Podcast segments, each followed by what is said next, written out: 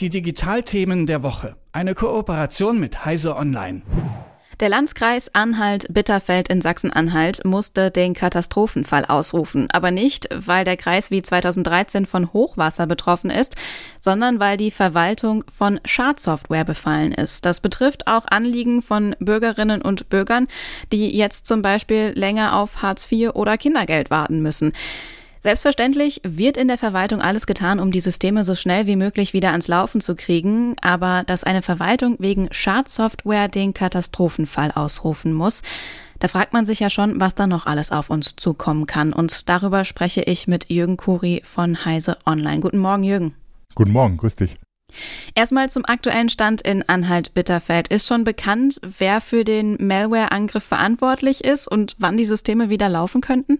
Nee, bislang noch nicht. Also die sind da offensichtlich noch am Überprüfen, was überhaupt passiert ist, wie das überhaupt passieren konnte ähm, und was, was genau sie jetzt tun können, beziehungsweise wie sie am möglichst schnell ihre Systeme wieder zum Laufen kriegen, damit die Bürger auch wieder auf die normalen Dienstleistungen zurückkaufen können.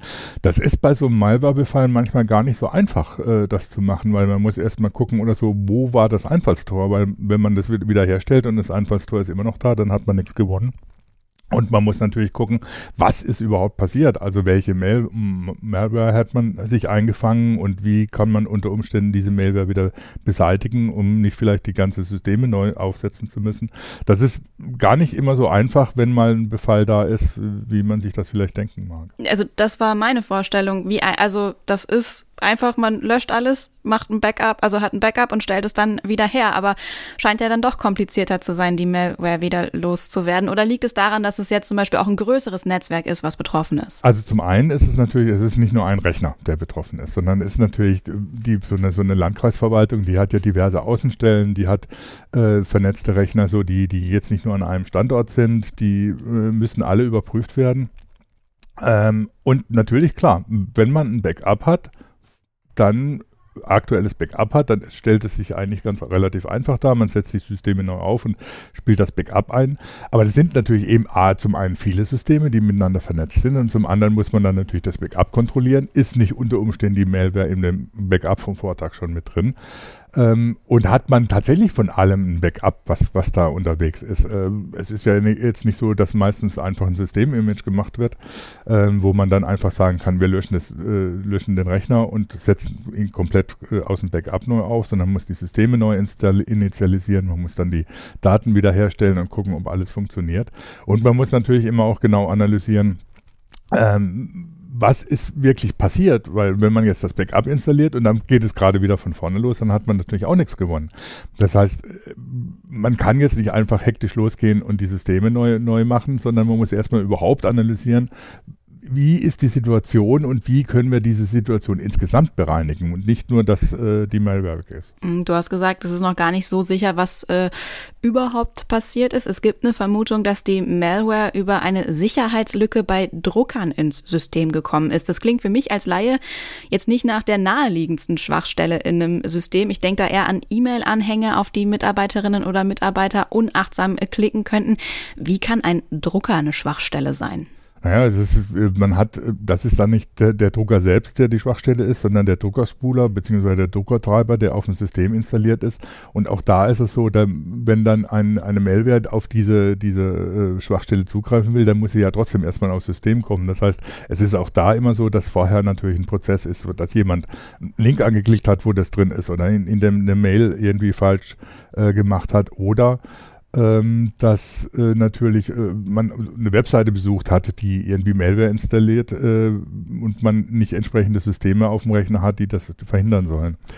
Das ist so die normale Sache. Das andere ist, wir haben, hat natürlich auch jetzt in der letzten Woche gesehen, als der sogenannte Kaseya-Angriff äh, für große Schlagzeilen sorgte, dass man auch nicht unbedingt sicher sein kann, dass nicht Software, die gerade für die IT-Sicherheit zuständig ist, unter Umständen sogar Malware mit sich bringt. Äh, diese sogenannten Lieferkettenangriffe, das, da kann sich natürlich der einzelne äh, Kunde bzw. der einzelne, einzelne Nutzer sehr schwer von schützen, weil natürlich genau die IT-Dienstleister, die dafür sorgen sollen, dass die Systeme in einer Organisation, in einer Behörde oder in einer Firma einwandfrei laufen, das Einfallstor ist für die Kriminellen. Das ist natürlich dann nochmal ganz besonders ähm, schwierig in den Griff zu kriegen oder zu verhindern.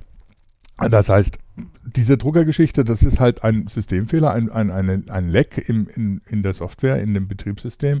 Die wird dann halt von Kriminellen genutzt. Auf welchem Weg sie an diese Lücke kommen, das ist dann immer nochmal eine andere Frage. Du hast den Kasea-Angriff ähm, angesprochen. Ähm, da wurden ja ganze Systeme lahmgelegt. Unter anderem waren Supermärkte in Schweden äh, geschlossen. Deswegen, es gab in letzter Zeit aber öfter solche Berichte von Hackerangriffen, bei denen dann Systeme lahmgelegt wurden. Äh, ich kann mich an ein Beispiel aus der Uniklinik in Düsseldorf auch erinnern. Das sind jetzt Krankenhäuser, Supermärkte oder eben wie jetzt die Verwaltung von Anhalt-Bitterfeld. Bei den Angriffen auf diese Systeme, da gehen ja nicht nur im Zweifel ein paar Daten verloren, da sind ja auch viele Bürgerinnen und Bürger betroffen. Müssen wir in Zukunft vermehrt mit Hackerangriffen in diesem Ausmaß rechnen? Ja, ähm, es ist definitiv so, dass sich die Kriminellen tatsächlich darauf spezialisiert haben oder darauf kaprizieren, zum einen Firmen natürlich anzugreifen, wie die Supermarkt, also wie die, wie die vielen Firmen, die von dem Kaseya-Angriff betroffen waren. Äh, auf der anderen Seite natürlich auf kritische Infrastrukturen oder auf öffentliche Einrichtungen losgehen, um Erpressungen zu machen, erstmal ganz einfach. Ne? Bei Firmen kann es auch Industriespionage sein, das ist bei Behörden oder bei Unikliniken meist, meistens eher unwahrscheinlich.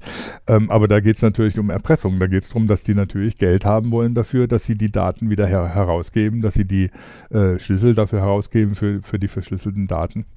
Und das ist ein offensichtlich ein lukratives Geschäft. Das heißt immer wieder mal, dass tatsächlich Firmen da auch große Beträge gezahlt haben, obwohl die Empfehlung ja immer ist, man solle nicht zahlen, weil das natürlich das Geschäft eigentlich eher befördert.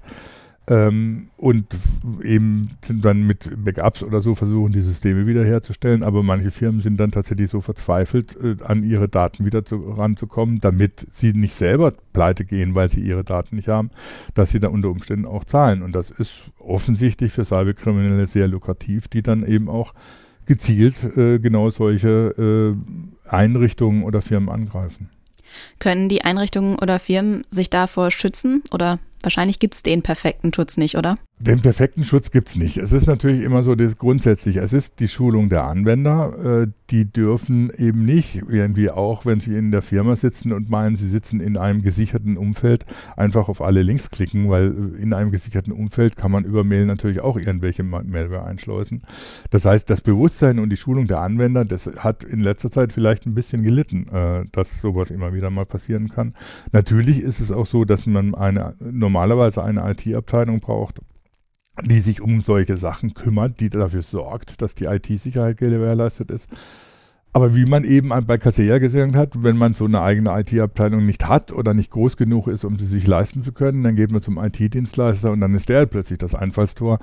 Ähm, das heißt, es gibt natürlich keine hundertprozentige Sicherheit. Man kann, muss natürlich aber alle Maßnahmen ergreifen, um, die, um möglichst sicher zu gehen, dass sowas nicht passiert. Seit Corona sind ja auch immer mehr Menschen äh, im Homeoffice und haben das für sich entdeckt und wollen es weiter nutzen und nutzen dann Remote-Zugriffe, um auf das Arbeitsnetzwerk zuzugreifen. Sind Homeoffice-Mitarbeitende dann auch potenzielle Schwachstellen für Unternehmen? Sprich, kann ich aus dem Homeoffice das Firmennetzwerk lahmlegen? Das geht natürlich. Ähm, wenn eine Firma ihre IT-Abteilung im Griff hat oder ihre IT-Sicherheit im Griff hat, dann sollten Homeoffice-Arbeitsplätze kein Problem sein. Aber natürlich ist es so, dass es unter Umständen auch gerade was ich angesprochen habe, das Bewusstsein der Anwender was anderes ist. Wenn sie zu Hause am Arbeitsplatz sitzen, sind sie vielleicht etwas weniger vorsichtig, als wenn sie im Arbeitsplatz in der Firma sitzen. Es sind natürlich auch noch andere Techniken. Das heißt, es wird äh, über VPNs gearbeitet, es wird teilweise mit dem öffentlichen Internet gearbeitet. Das sind unter Umständen auch neue Einfallstore tatsächlich, die da möglich sind. Das Homeoffice ist natürlich ein neuer Angriffsvektor, den die Cyberkriminellen nützen können und auf den sich die IT-Abteilungen einstellen müssen. Meistens tun sie das auch, aber man muss auch da sich sehr genau bewusst machen, wie die Infrastruktur ist, die man da nutzt und welche Techniken man nutzt und wo da Einfallstore sein können, um die dann entsprechend äh, abzusichern und zu überprüfen. Den perfekten Schutz gibt es nicht, aber wenn IT-Abteilungen von Firmen darauf vorbereitet sind, Malware zu bekämpfen und regelmäßig Backups machen, dann kann das Schlimmste verhindert werden. Der Landkreis Anhalt-Bitterfeld hat jetzt den Katastrophenfall ausgerufen, weil das Netzwerk der Verwaltung mit Malware infiziert ist. Ich habe mit Jürgen Kuri von Heise Online über den Fall und mögliche Schutzmaßnahmen gesprochen. Vielen Dank für das Gespräch. Ich danke dir. Die Digitalthemen der Woche. Eine Kooperation mit Heise Online.